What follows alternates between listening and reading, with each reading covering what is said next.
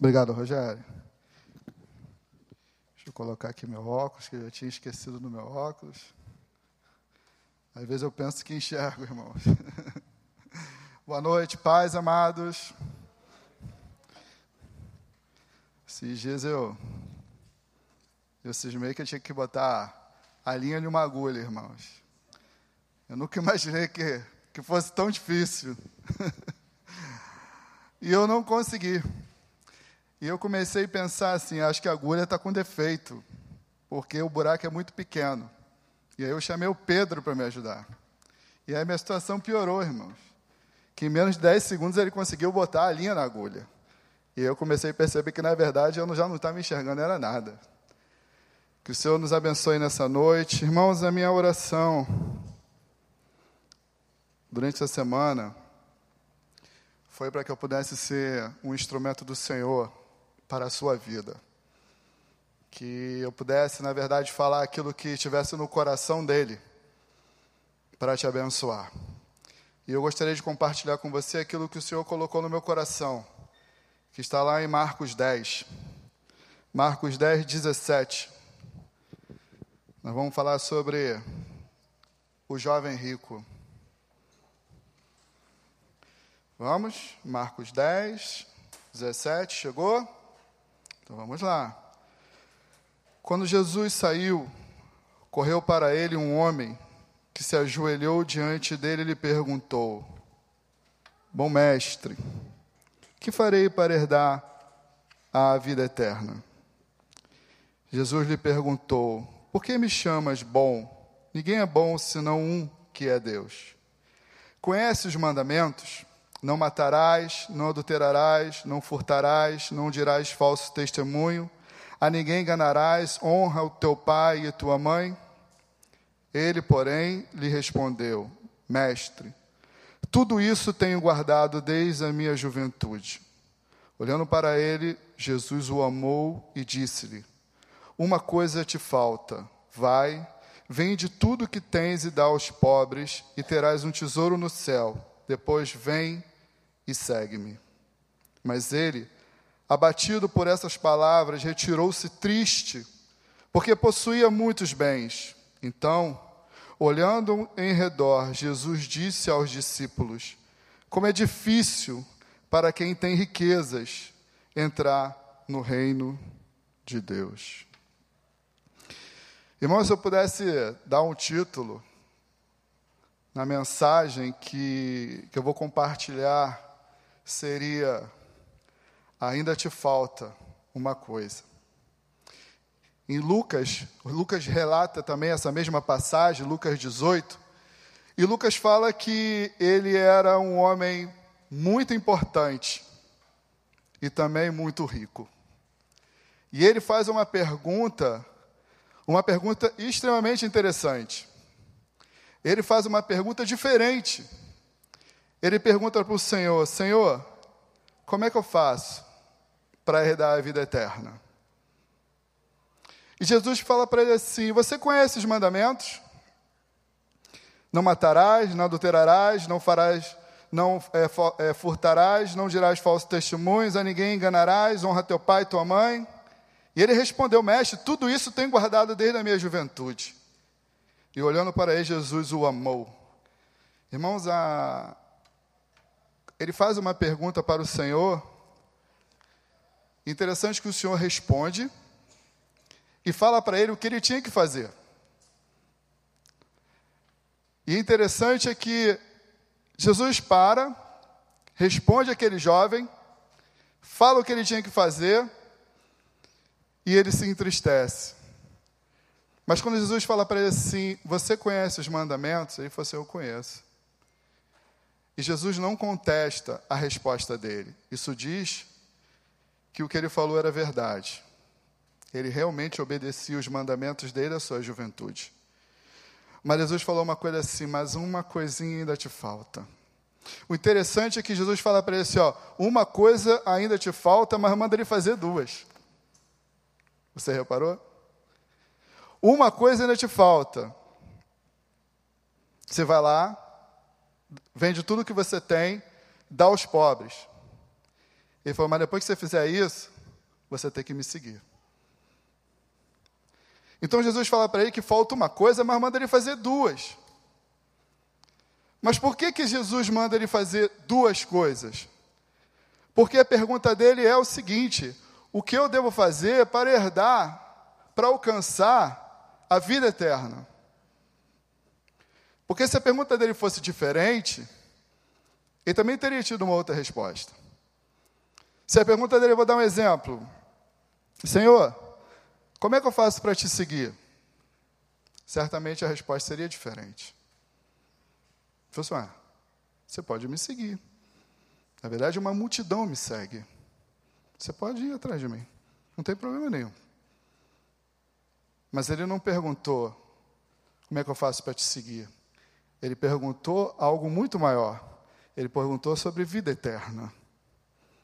Porque seguiu Jesus, todos seguiam e todos podem seguir. E a multidão, pastor, pastor Rogério falou sobre a multidão, e a Bíblia fala o tempo todo de multidão. Se lembra da, da mulher que sofria de um fluxo de sangue quando ela toca no Senhor e ele pergunta: Quem me tocou? E o discípulo fala: Mas uma multidão lhe toca, uma multidão lhe aperta. A Bíblia toda fala que uma multidão seguia o Mestre. E as pessoas seguiam o Mestre por vários objetivos, por vários propósitos.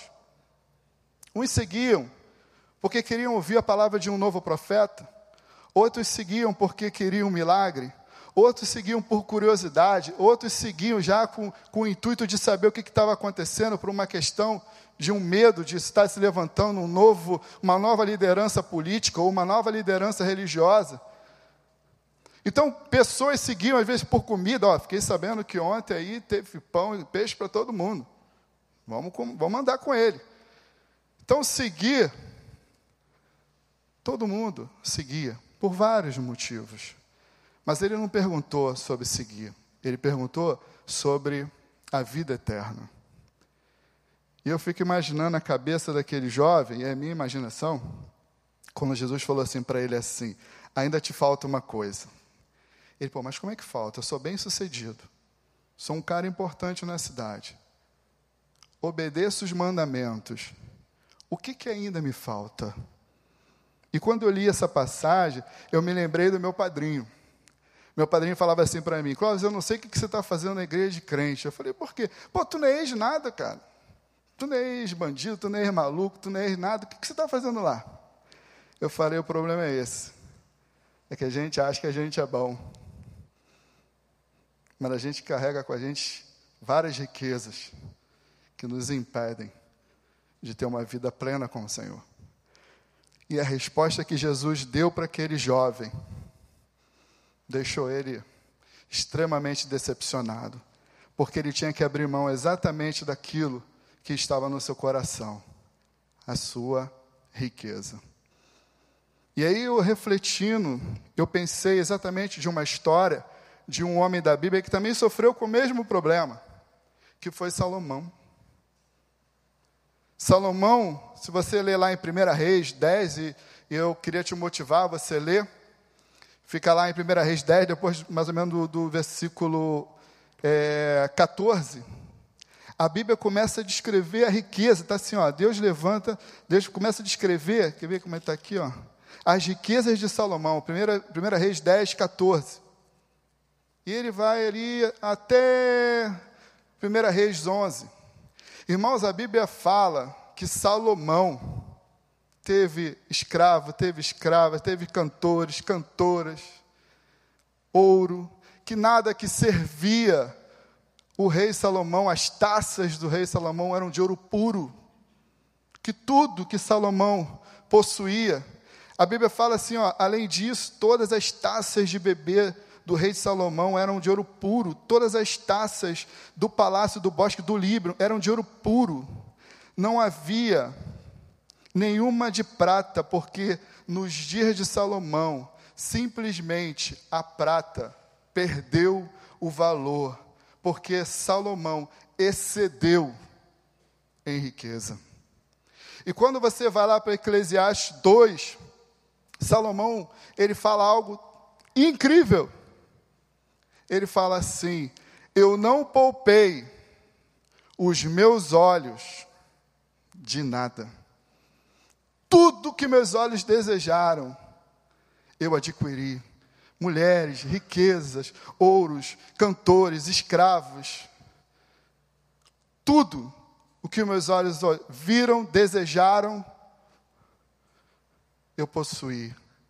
Ele falou, mas sabe de uma coisa? Tudo isso só corrompeu meu coração. E ele fecha o versículo de forma inacreditável. Ele fala assim: ó, eu corri atrás do vento.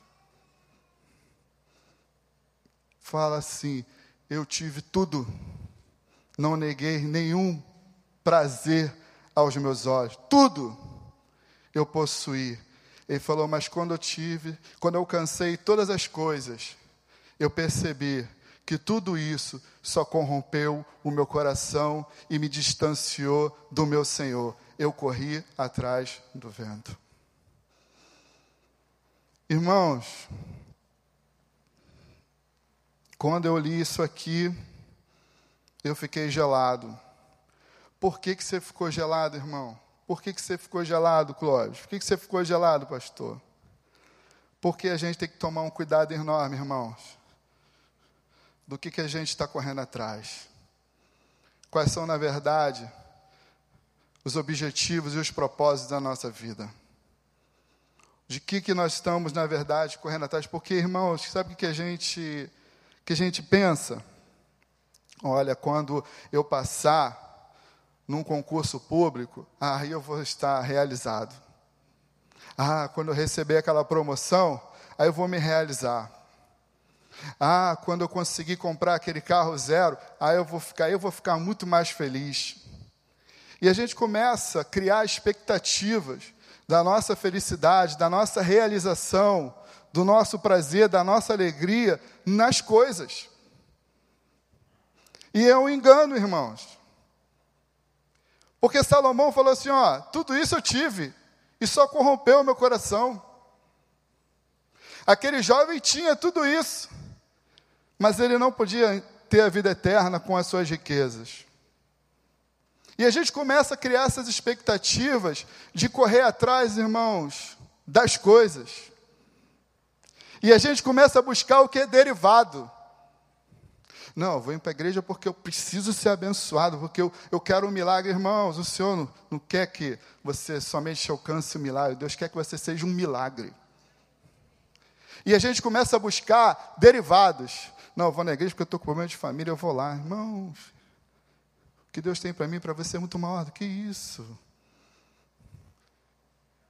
Eu queria, na verdade, nessa noite, motivar você a você mudar as suas expectativas e as suas prioridades. Porque a gente, na verdade, começa a botar as coisas na frente e a Bíblia fala que a gente tem que buscar o reino. Mas, em primeiro lugar, fala assim, mas buscai primeiro o seu reino e a sua justiça, e todas essas coisas vos serão acrescentadas. Irmão, todo reino tem um rei. E a figura principal de qualquer, de qualquer reinado é o rei. Nós temos que buscar é o rei, e não as coisas. E quando a gente troca isso, a gente se frustra. Porque a gente busca as coisas. E o Senhor, irmãos, não quer que a gente apenas siga-o. O Senhor quer que a gente viva-o. A gente quer que o Senhor quer que a gente o adore. O Senhor quer que a gente tenha intimidade. O Senhor quer que a gente se derrame. O Senhor quer que a gente viva o sobrenatural. E a gente está seguindo e buscando as coisas. E a gente se frustra. E a gente não consegue ser se realizar e está sempre todo vazio, porque as nossas prioridades estão totalmente distorcidas do que o próprio Senhor nos orienta a fazer. Mas buscar em primeiro o reino e a sua justiça. E todas as vossas coisas serão acrescentadas. Porque ainda te falta uma coisa. Irmão, o que faltava para aquele jovem é porque a riqueza dele tinha alcançado o seu coração. Não tem problema nenhum de você ser abençoado financeiramente, não tem problema nenhum de você ser bem-sucedido, não tem problema nenhum de você desejar ter um carro bom, não tem problema nenhum de você sonhar em passar num concurso, não tem problema nenhum nisso. O problema é quando isso alcança o seu coração. O problema é quando a gente coloca essas coisas no coração. E aí ela nos começa a roubar a nossa intimidade com o Senhor. A pergunta nessa noite, irmãos, é o seguinte: o Senhor te trouxe aqui para te fazer uma pergunta. Qual é a riqueza que tem te impedido de você ir para o céu? Qual é a riqueza que tem impedido você de viver o sobrenatural? Eu queria que você nessa noite mudasse o seu foco e colocasse esse Mateus 6,36, buscai primeiro o reino, para que você possa viver o todas as coisas depois. E aí muda tudo, irmãos. Porque quando você começa a buscar o reino, você vai ver que aquelas suas vontades passam. Porque quando você começa a buscar o reino, você começa a ver que o maravilhoso é você adorar e servi-lo. Você já, já, já, teve essa experiência, irmão, de você estar tá orando e você ouvir aquela voz falando assim: Soraya, eu estou contigo. Joel, eu estou com você. E você sente aquela presença no seu coração e você começa a chorar. E você, Senhor, muito obrigado porque o Senhor está comigo. Isso que é o buscar o reino. As, todas as coisas, irmãos, que o Senhor nos promete são as coisas que o dinheiro não pode comprar. Aquilo que o Senhor tem prometido para nós, irmãos, é aquilo que o ouro, que o dinheiro, que o dólar não pode comprar. Porque ele começa a encher seu coração de alegria, ele começa a encher o seu coração de gozo, ele começa a te dar entendimento, e você começa a perceber, quando começa a buscar o reino, que a luta que você está passando, você começa a ter entendimento do porquê. Você começa a ter visão espiritual, você começa a sentir, você começa a sentir um calor no seu coração, você começa a ter alegria em servir e adorá-lo. Porque, irmãos, Ele cuida de nós. A buscar primeiro o reino. Vou te dar aí alguns exemplos. De um tempo para cá, irmão, o dia mais bacana para mim da semana se tornou quinta-feira. Tenho até ficado triste porque eu não tenho conseguido ir mais lá no sítio, pastor Gel, lá do Casa Cap. Mas quinta-feira se tornou o dia mais legal para mim. Por quê? Porque era o dia que eu estava indo lá para o sítio para fazer a entrega lá das, das, das quentinhas. Das quentinhas não, do, da cesta básica. E passou a ser o dia mais legal para mim. Mas por quê? Porque eu chegava lá, a gente fazia aquele negócio da feirinha dos legumes, alguns irmãos que estão aqui participavam lá, o Justo aqui também com a gente. Mas eu tive algumas experiências lá, irmãos, que eu vou falar para você que está baseado aqui, ó. Mas primeiro buscai o reino. Eu recebi isso do um relato dessa irmã, o Washington me mandou. Eu estava lá em casa, no dia que a Cá estava até comigo, eu recebi uma ligação. Era uma pessoa que até hoje eu não sei quem é.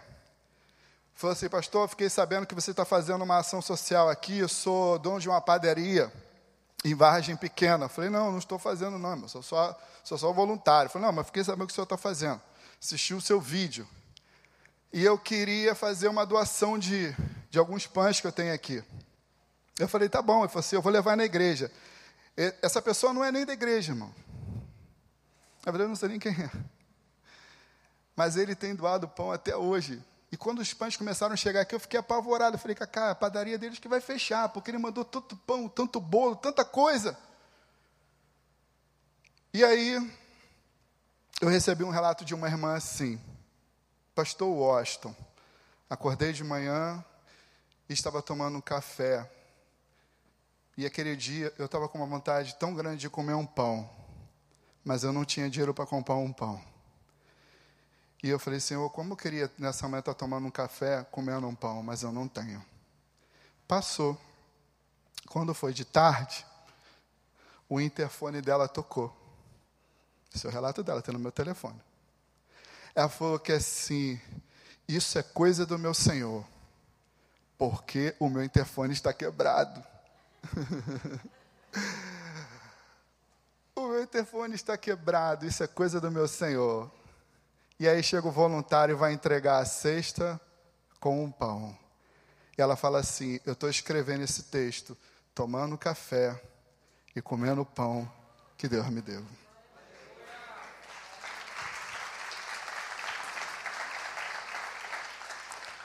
O outro, a Lilian, que é uma, é, uma irmã daqui da igreja, líder de célula, esposa do Reginato, ela falou: oh, eu tenho um amigo, pastor, pastor Marcelo, ele é um pastor da Assembleia de Deus lá do quilômetro 32. Ele faz um trabalho com crianças e é uma região muito carente. Tem como você colocar ele na escala? Porque toda quinta-feira a gente ajuda é, algumas igrejas, é, centro de recuperação. Eu falei, não, eu vou falar com o Austin. Ela falou assim, ele faz um trabalho muito forte com criança. Falei, tá bom. Aí falei com o Austin. Austin, eu vou botar ele aqui na escala para receber a doação. E o pastor Marcelo passou umas duas semanas, o pastor Marcelo caiu na escala, ele foi lá receber a doação, eu conheci, eu não conhecia pessoalmente. Eu falei, ó, oh, esse aqui é o pastor Marcelo. Ele falou assim, ó, oh, a, a, a, sua doação já está separada lá, está tudo direitinho. Você para lá com a Kombi para você levar. Aí o Acho falou que é assim, pastor Marcelo, olha só, eu recebi uma doação essa semana de uma confecção de 150 camisas de crianças. E eu não sei o que aconteceu, eu senti no coração de separar para mandar para o senhor. Irmãos, o Washington não sabia que o pastor Marcelo trabalhava com crianças.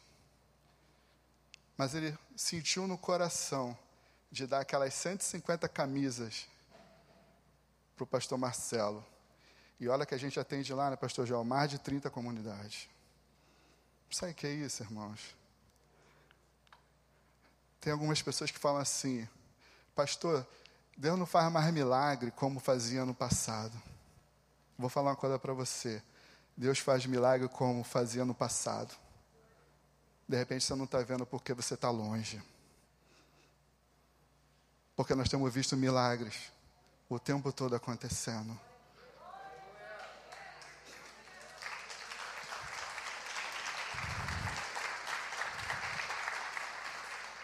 Irmãos, está na hora da gente entender que as coisas vêm depois. Primeiro, nós temos que buscar o reino.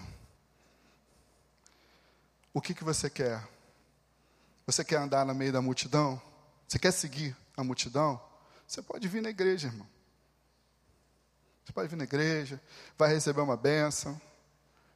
Mas se você quer mudar a sua história, se você quer viver o sobrenatural, se você quer a tua salvação, se você quer ter uma intimidade, se você quer viver em santidade, se você quer ter uma vida no altar, meu amigo, tem que entregar tudo.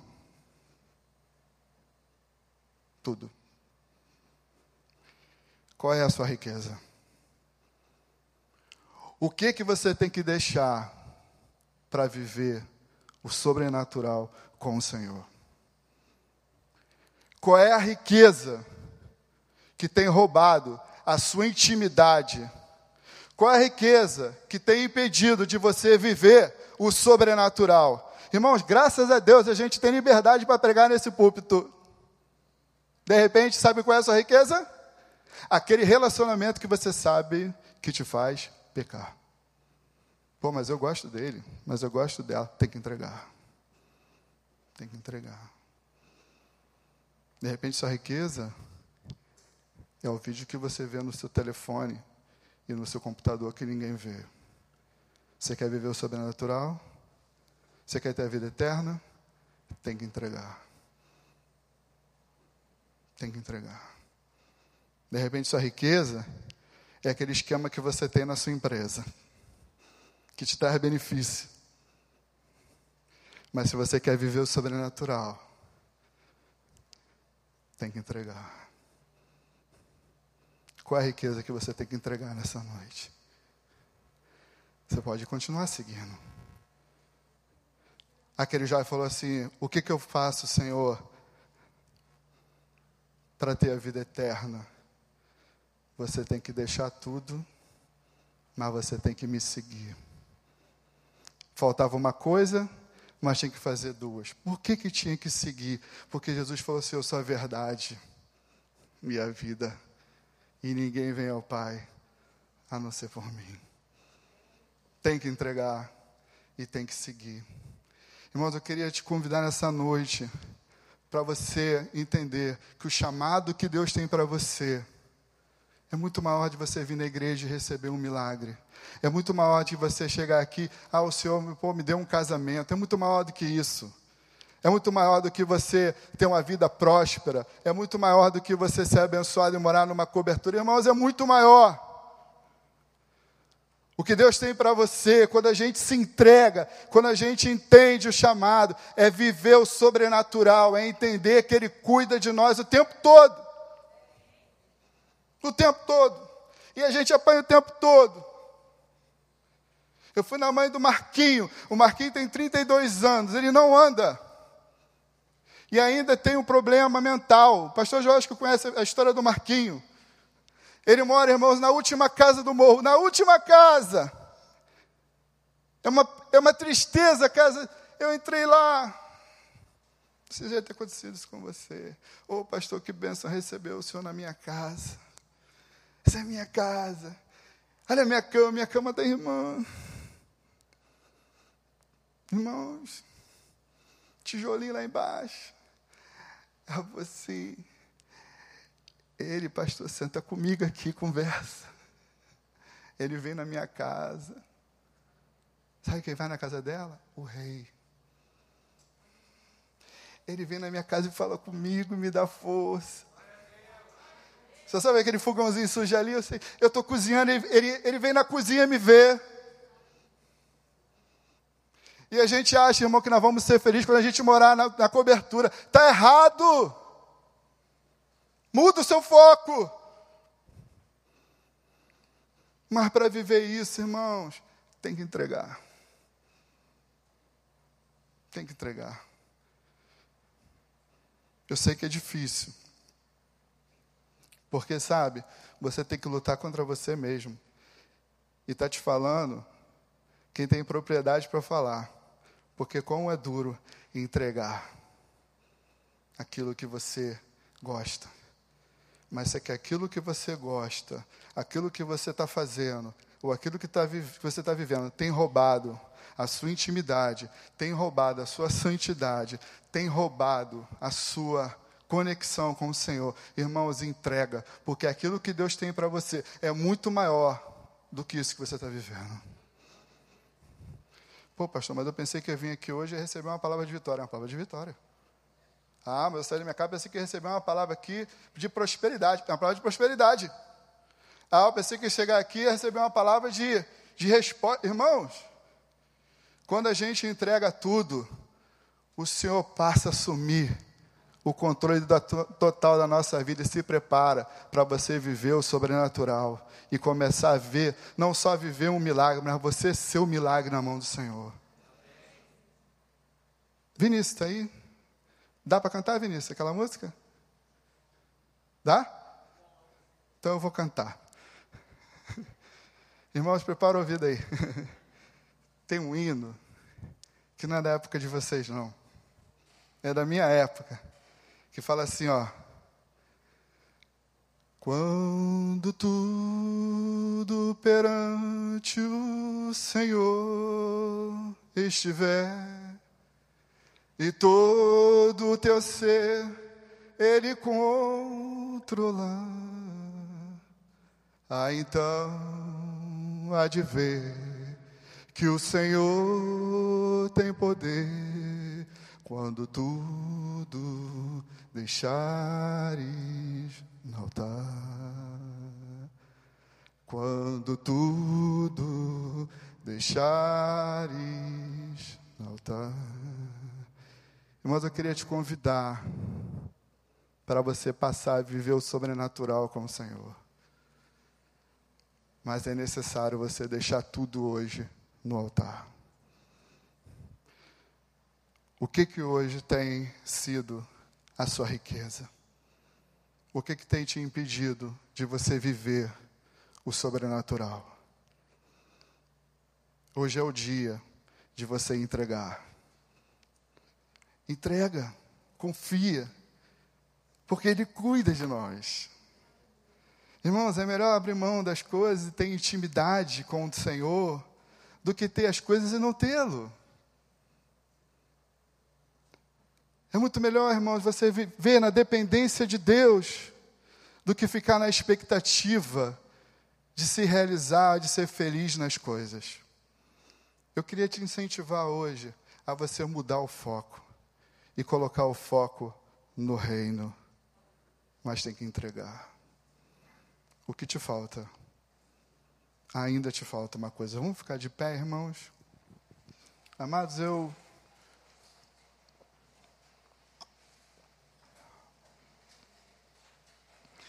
Eu não sei se eu fui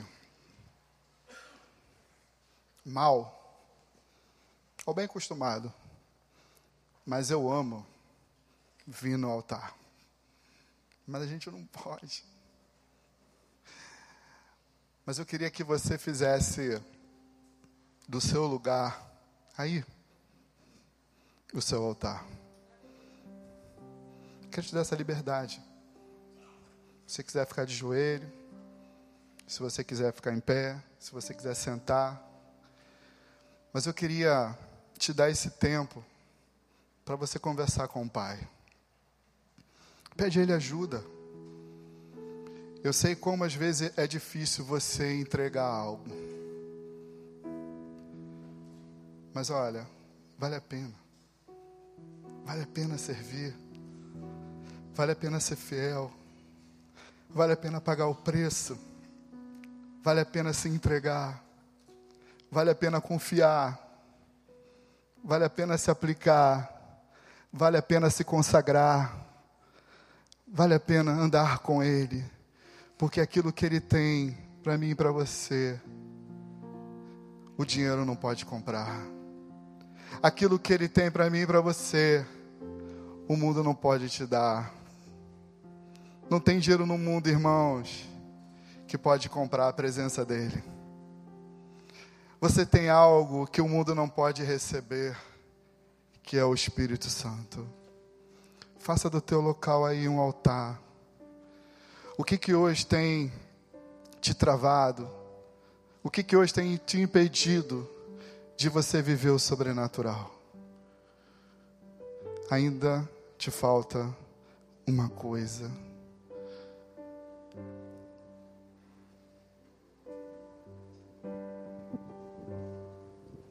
Se cansado e ferido estás, e o pecado é pesado demais, Jesus te chama. Se ao fim de si mesmo chegou, e tua fonte de água secou, Jesus te chama.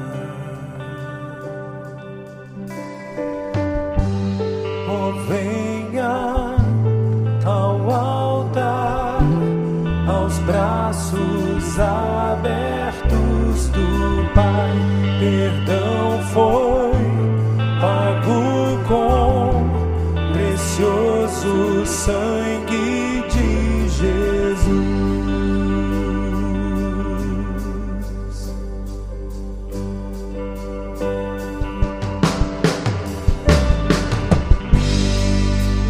Deixa a culpa e o erro para trás.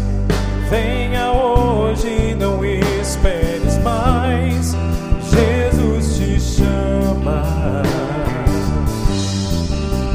Sua tristeza troque por prazer.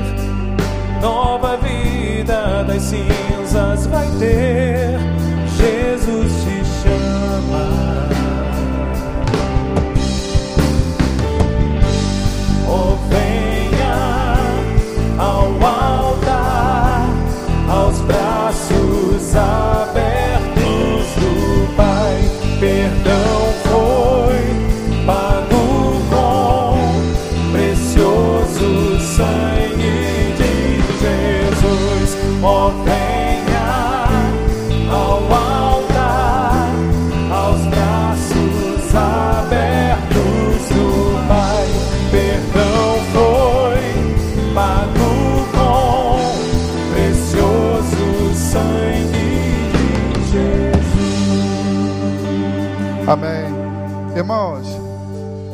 gostaria que ficasse de pé somente aquelas pessoas que falaram assim: Eu tenho algo para entregar nessa noite. Se você não tem nada para entregar, eu queria que você ficasse sentado, porque eu quero orar. Era aquela pessoa que teve coragem de falar que assim, ó, hoje eu não quero ir embora como aquele jovem rico foi. Eu quero entregar a minha riqueza. E eu queria falar para você uma coisa. Eu sei como é difícil, por experiência própria, eu sei como é difícil entregar. É difícil entregar. Mas eu vou te dar um conselho. Não ande sozinho. Aqui na igreja nós temos mais de 10 pastores. Procure um. Pastor Paulo tem uma equipe de famílias treinada. Pastor Paulo, eu preciso conversar com alguém das, de, do, do, do Ministério de Famílias. Pastor Daniel tem uma equipe treinada de conselheiros. Nós temos líderes de célula.